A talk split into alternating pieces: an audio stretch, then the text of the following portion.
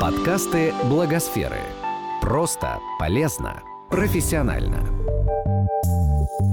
Прямо с колес.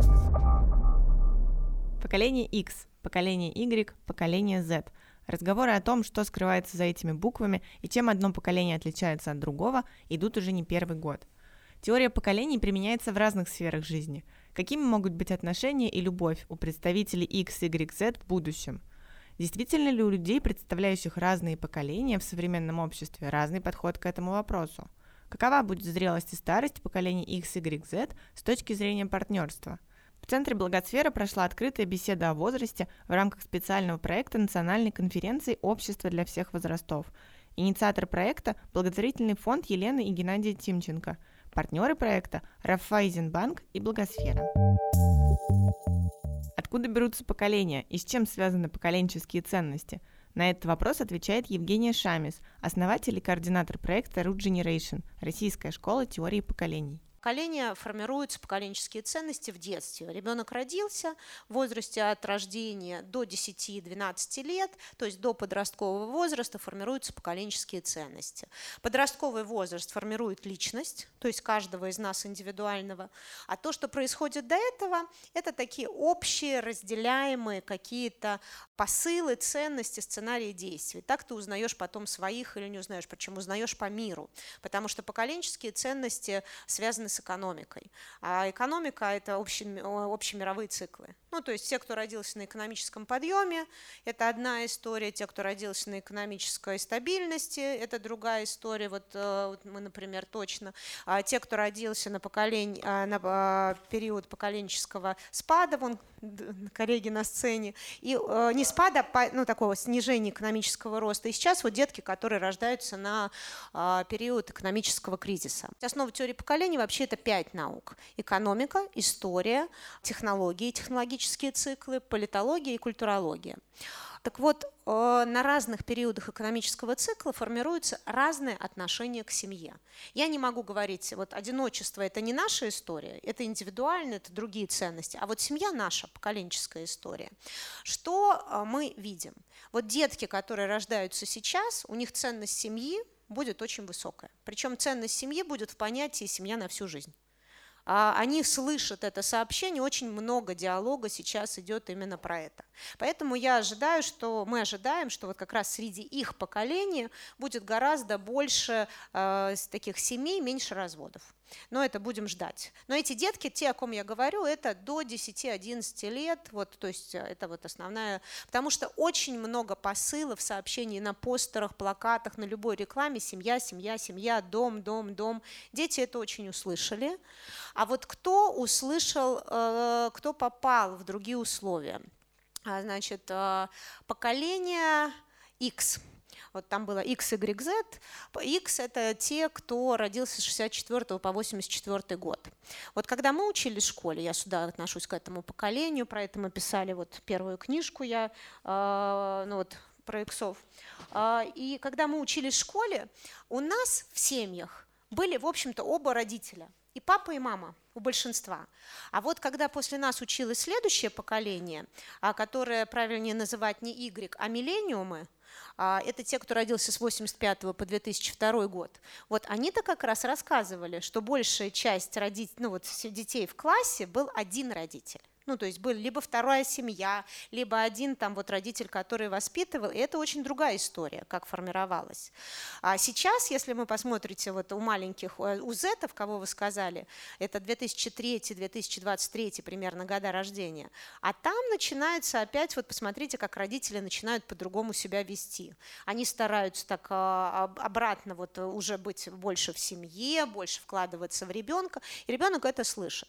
Так вот, история скорее если говорить с точки зрения поколений таких больших групп, а, мы видим а, много разводы начались с поколения бэби-бумеров, но они начались уже после того, как иксы повзрослели, вот массово так. А вот те, кто увидел больше всего их влияние, это поколение миллениум. А, и отсюда будет скорее отношение к созданию семьи. Вот это то, о чем я могу говорить. А какие мы видим стратегии? У иксы Они, там два вида отношений было. А, это, например, создание семьи очень быстро после, а, сразу в ВУЗе или там сразу после ВУЗа, но достаточное количество разводов и очень осознанный, допустим, второй брак. Я бы смотрела с точки зрения поколения именно не на одиночество, а на то, как люди воспринимают семью. А, и как это вот видится. Что я могу сказать про отношения и семью поколения миллениум? У них есть официально практически появился так называемый тестовый период. Ну, то есть ты какое-то время живешь, и у тебя, да, если ты расходишься, тебе чуть менее больно потому что у тебя вот есть, это так практически и воспринимается. Это больно всегда, всегда больно, когда у тебя не получается с человеком. Но вот этот пилот, он теперь официально разрешен. Эксперты отмечают, что сейчас мы живем в таком обществе, где все большее количество людей самых разных возрастов, и 20-летние, и 30-летние, и люди старшего возраста, отказываются от спутников жизни и создания семьи. И вовсе не потому, что им не удалось реализовать романтически правильный сценарий поиска своей половинки, а потому что считают это излишним и ненужным.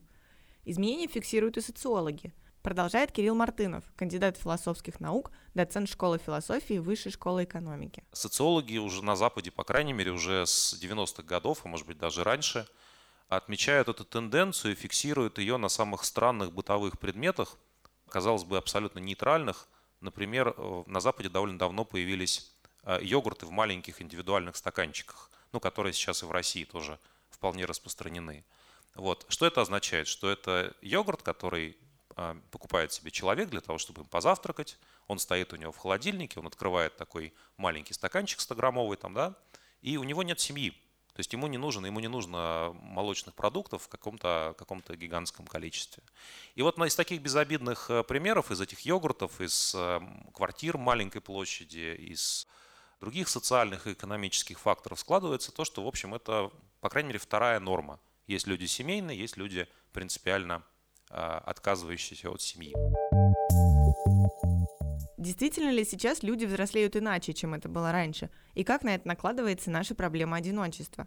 Поэт и эссеист Дмитрий Воденников считает, что сейчас у людей изменилось ощущение времени, и появилась некая боязнь того, что воспитание детей – бесконечный процесс. Я бы сказал, что люди не взрослеют э, раньше, а я бы сказал, что у людей более развитое э, воображение становится. Я, например, недавно э, был э, в Германии, я сейчас к этому вернусь, просто это будет объяснять, почему я сейчас об этом говорю.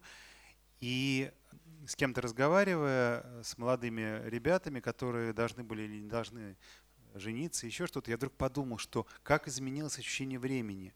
Ты вдруг понимаешь, что если ты женишься, собираешься родить ребенка, то это максимум, минимум, извините, минимум 15-16 лет, если не 18, ты должен за него отвечать.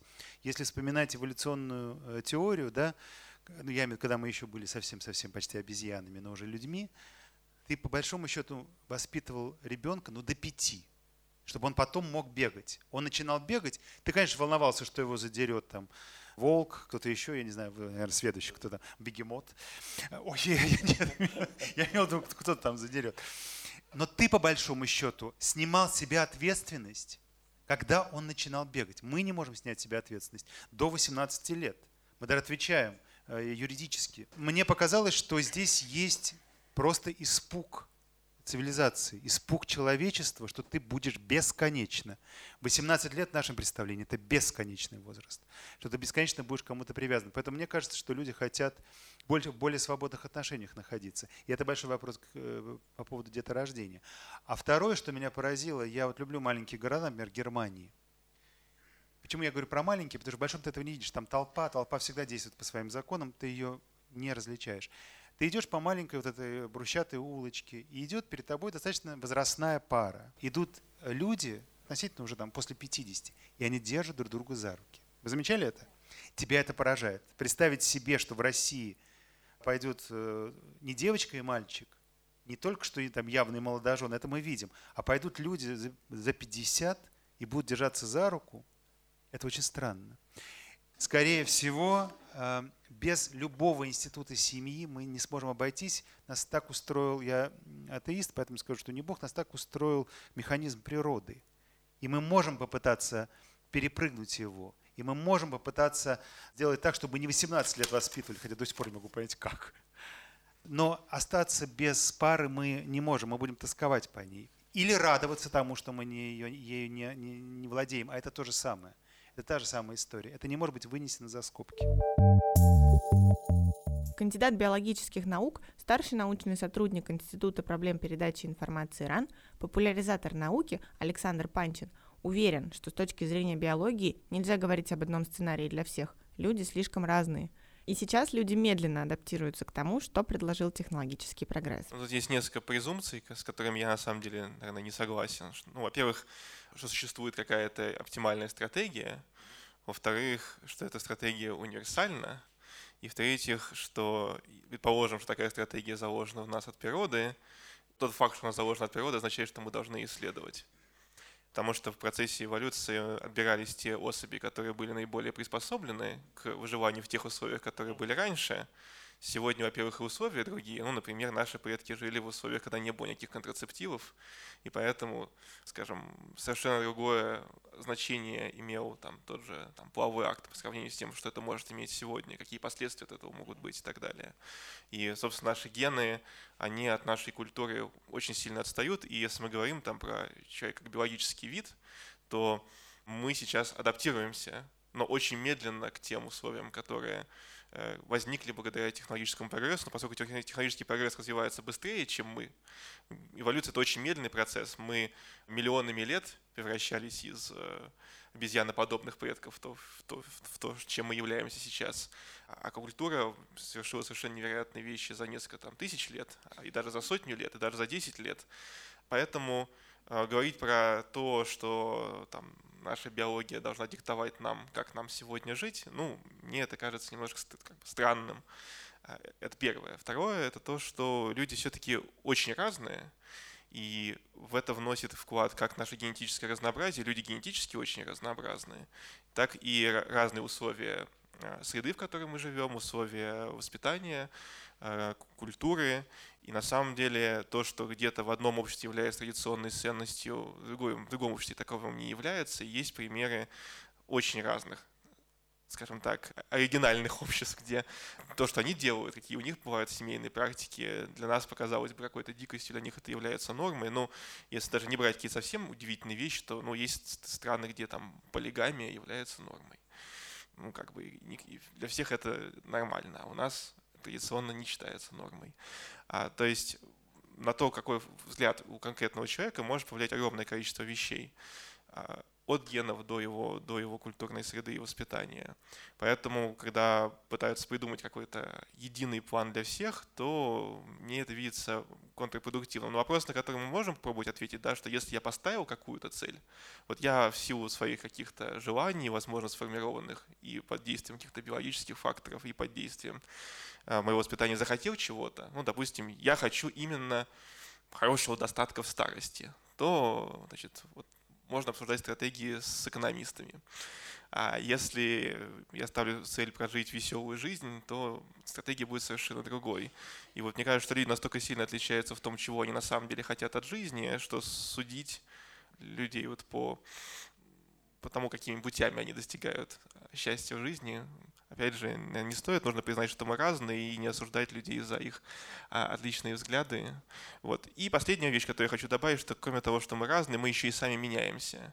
И может быть запросто такое, что сегодня человек считает, что ему для счастья нужно иметь там, не знаю, огромное количество свободных отношений, самых разных, а потом через 10 лет он решит, что он хочет быть моногамным. Или наоборот, сегодня он считает, что он хочет быть моногамным, а потом что-то случится в его жизни, он поймет, что это неинтересно.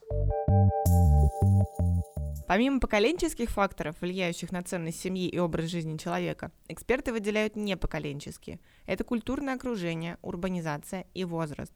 По словам Евгении Шамис, например, в Бразилии огромное количество рекламы семьи, которая есть даже в мужских журналах. Эксперты прогнозируют, что будет больше знакомств и разных типов отношений в разных возрастах. И если сейчас мы с удивлением говорим, что кто-то сыграл свадьбу в 70 лет, то через несколько лет это станет больше нормой. Президент профессионального объединения врачей-сексологов, психотерапевт Евгений Кульговчук обращает внимание на то, что только ради того, чтобы в старости было кому стакан воды принести, не стоит создавать семью и заводить детей. Лучше запастись водой. Как я часто говорю, дети должны рождаться в любви, да, должны быть ресурсы эмоциональные, психические, какой-то опыт, чтобы это э, потом любовь передать. И тогда в этом случае, конечно, дети будут э, расти в счастливой семье. Дальше, следующий э, штрих по поводу э, биологии. Все-таки инстинкт размножения, да, то есть как инстинкт самосохранения, это ну, базовые э, вещи, свойственны всему живому.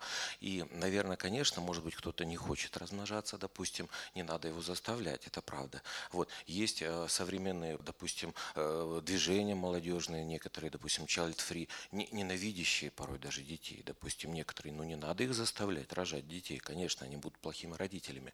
Но а, вот само явление трехпоколенной семьи – это уникальное, очень хорошее достижение э, эволюции, наверное, потому что в этом случае среднее поколение – это поколение сэндвич, так называемое, да, тот, который заботится и за своими родителями, и еще за своими детьми.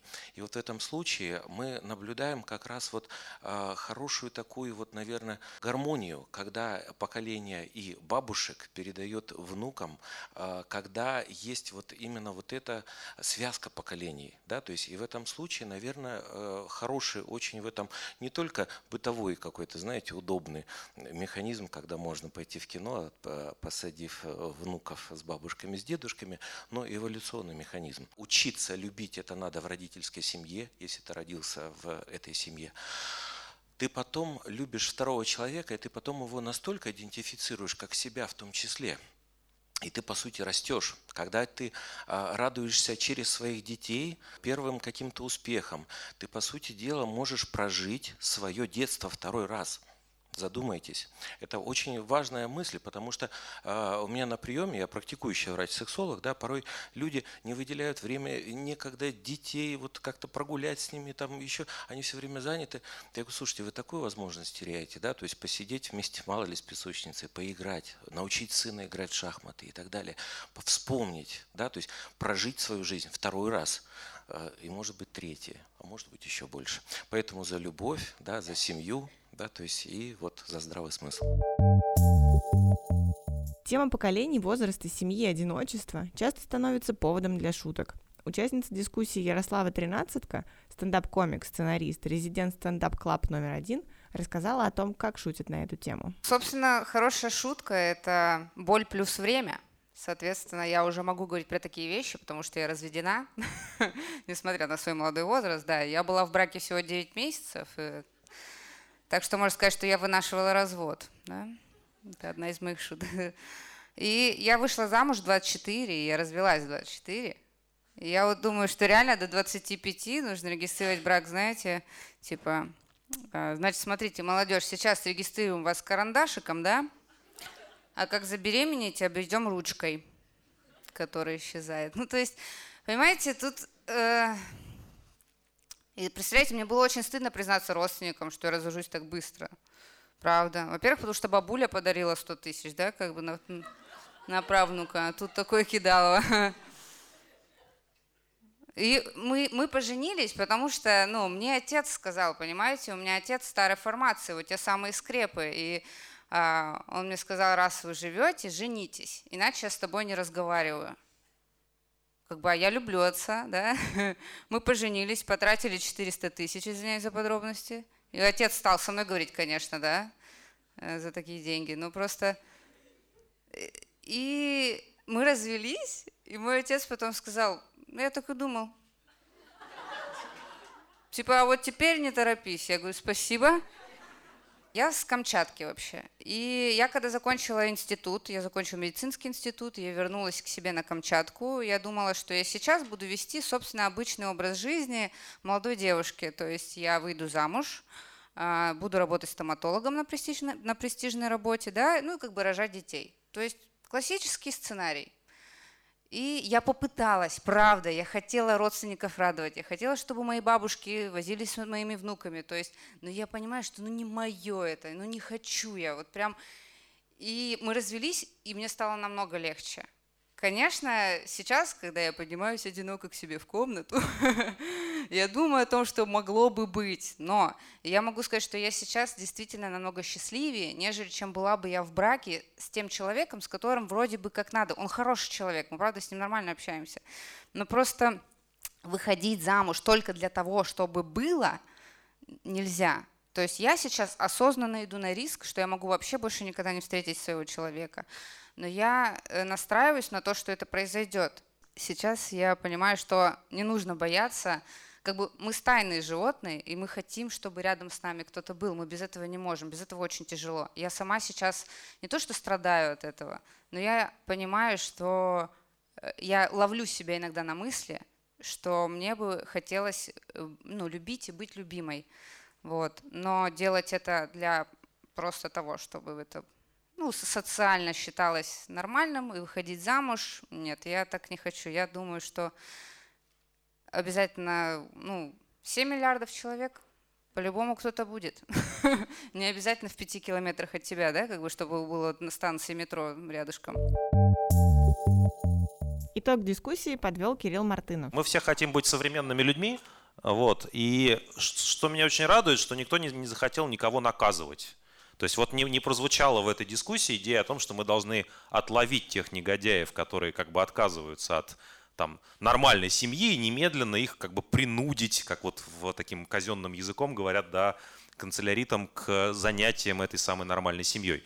А вторая хорошая составляющая, в этом смысле у нас вот, ну, как бы такая тезис индивидуальной свободы, который нас, на самом деле, всех здесь объединил несмотря на различия во мнениях. Второй тезис, конечно, что вот эти современные ценности, они вроде бы не такие страшные, как их иногда изображают, потому что выясняется, даже в нашей дискуссии было видно, да, что все-таки в итоге большинство людей выступает за семью. Вот никто ничего, никому ни к чему не принуждает, но при этом семья это вполне себе такой статистически вероятный, привлекательный для огромного количества людей выбор. Поэтому, судя по всему, со семьей ничего не случится, хотя будет много значимых исключений. Наверное, действительно общество в будущем, там, через 30 лет, как у нас в дискуссии было заявлено, оно будет выглядеть немного иначе в очередной раз, чем наше или чем общество там, в 90-х или в 60-х годах прошлого века.